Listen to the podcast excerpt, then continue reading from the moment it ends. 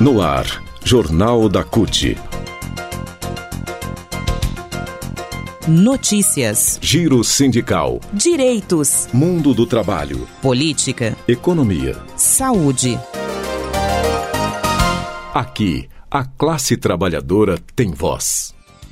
Olá Brasil, eu sou o André Acarini, o Jornal da CUT começa agora e hoje traz os seguintes assuntos. Nós vamos falar sobre o censo 2022, total de idosos. É recorde, o número de mulheres é maior do que os homens cresceram, elas cresceram 6 milhões. Você confere também no Jornal da CUT. Piso Nacional de Enfermagem, PST marca nova rodada de negociação para o dia 7 de novembro. E ainda, TVT estreia a série A Flor da Pele no dia 2 de novembro. São os assuntos que você confere a partir de agora aqui no Jornal da CUT. Rádio CUT. Aqui, a classe trabalhadora tem voz. Acesse pelo site www.cut.org.br. Começar falando então do censo 2022.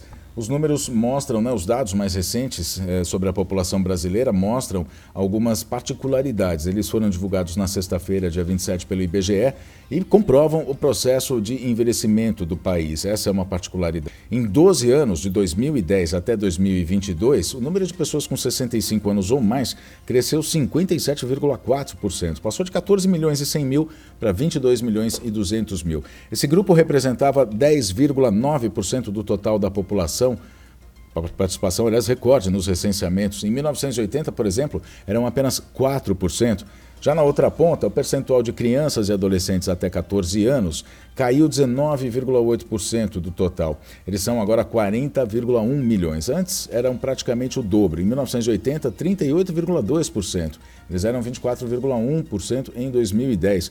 A maioria, então, da população uh, hoje na, do, do censo ele uh, se concentra, aliás, né, faixa etária, se concentra entre 15 e 64 anos, 69,3%. As mulheres também são maioria no Brasil. Né? Elas continuam sendo maioria, aliás, eram 51, são 51,5% e os homens 48,5%. A população feminina hoje é de 104 milhões e meio e a masculina de 98 milhões e meio.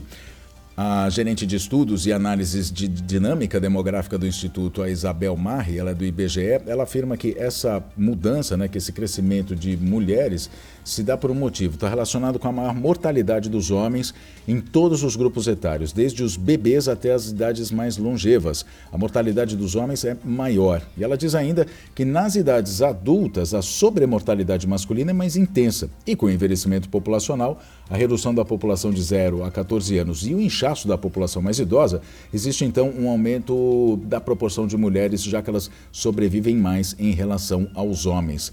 A menor proporção de homens está no Sudeste, 92,9%. E a maior no Norte, né? no Norte do país, onde há quase equivalência, 99,7%.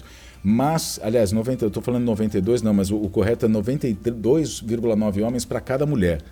A menor proporção de homens está no Sudeste, são 92,9 homens para cada 100 mulheres, e a maior está no Norte do país, onde existe uma quase equivalência, são 99,7 homens para cada 100 mulheres. Mas pela primeira vez essa região mostrou maioria de mulheres. Jornal da CUT agora fala sobre o piso nacional da enfermagem. Tribunal Superior do Trabalho, TST, marcou uma nova rodada de negociação entre patrões e representantes de trabalhadores da enfermagem para o dia 7 de novembro após a Confederação Nacional da Saúde, Hospitais e Estabelecimentos e Serviços, a CN Saúde, se comprometerem a apresentar uma proposta para o pagamento do piso nacional da categoria até a véspera da reunião, da reunião que é dia 6 do, de novembro. A decisão de remarcar essa nova rodada de negociação partiu do vice-presidente do TST, ministro Aloysio Correia da Veiga, que conduziu na quinta, dia 26, semana passada, duas reuniões unilaterais, uma com a CNS Saúde e outra com a Confederação Nacional dos Trabalhadores na Saúde, a CNTS, além da Confederação Nacional dos Trabalhadores em Seguridade Social da CUT, a CNTSS. A Federação Nacional dos Enfermeiros também participou, a FNE, e as audiências foram acompanhadas pelo Ministério Público do Trabalho. Depois desses encontros, o ministro destacou que as partes estão dispostas ao diálogo e à busca de uma solução autocompositiva, diz ele, que atenda aos interesses das categorias. Ele enalteceu o seguinte: isso demonstra o comprometimento de ambas na, das partes né, na busca da melhor solução para todos.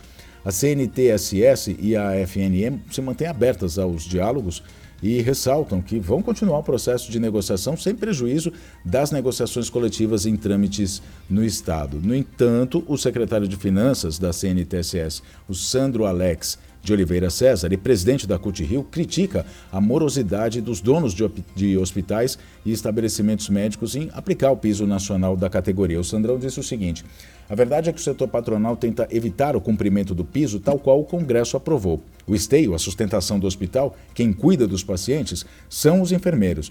Apesar do cuidado estar a cargo de uma equipe multidisciplinar, os enfermeiros são a maioria nesse atendimento. A mediação foi solicitada pela CNS Saúde, representante da categoria patronal de estabelecimentos privados de saúde, hospitais, clínicas, casas de saúde, laboratórios e serviços de diagnóstico de imagem e de fisioterapia. Jornal da CUT. Cultura e variedades. Vamos falar sobre uma estreia agora na TVT. Tem cultura aqui também no Jornal da CUT. A TVT vai estrear uma série chamada A Flor da Pele, no dia 2 de novembro. É, essa, essa série, né, que dá visibilidade às culturas e artes periféricas na construção da cidadania, aliás, esse é o subtítulo do, do, da série, né? É, é, um projeto que é resultado de emendas parlamentares e recursos do Ministério da Cultura e retratou 12 experiências em comunidades carentes de nove estados, com experiências de geração de renda, superação, inclusão social, continuidade de tradições ancestrais e, principalmente, o fortalecimento da cidadania. A estreia acontece com a exibição do primeiro episódio, que se chama Rendeiras da Aldeia, e foi gravado, produzido em uma comunidade carente da cidade de Carapicuíba, na Grande São Paulo.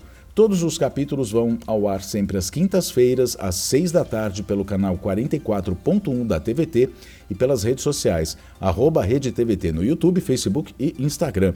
As reprises, sábados às duas e meia da tarde e domingos, uh, e domingos às onze e meia da manhã.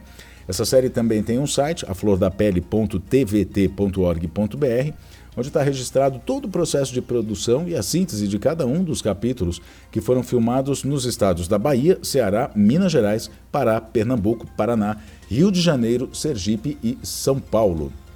O diretor de produção do projeto, Antônio Jordão Pacheco, ele disse o seguinte: estamos chegando ao fim deste que foi um projeto enriquecedor da capacidade de superação brasileira, principalmente de comunidades carentes Estamos falando de crianças, jovens, adolescentes e homens, mulheres, adultos e idosos que sobrevivem e ajudam ao próximo a partir de projetos e iniciativas comunitárias que fornecem capacitação, trocas de experiências e perspectivas de vida às comunidades onde moram. Então, Rendeiras da Aldeia, primeiro episódio da série A Flor da Pele, dia 2 Próximo dia 2, a partir das 6 da tarde, na TVT. A gente repete, São Paulo, canal 44.1, canal aberto, e nas redes sociais, arroba Rede TVT, no YouTube, no Facebook e no Instagram. Assista.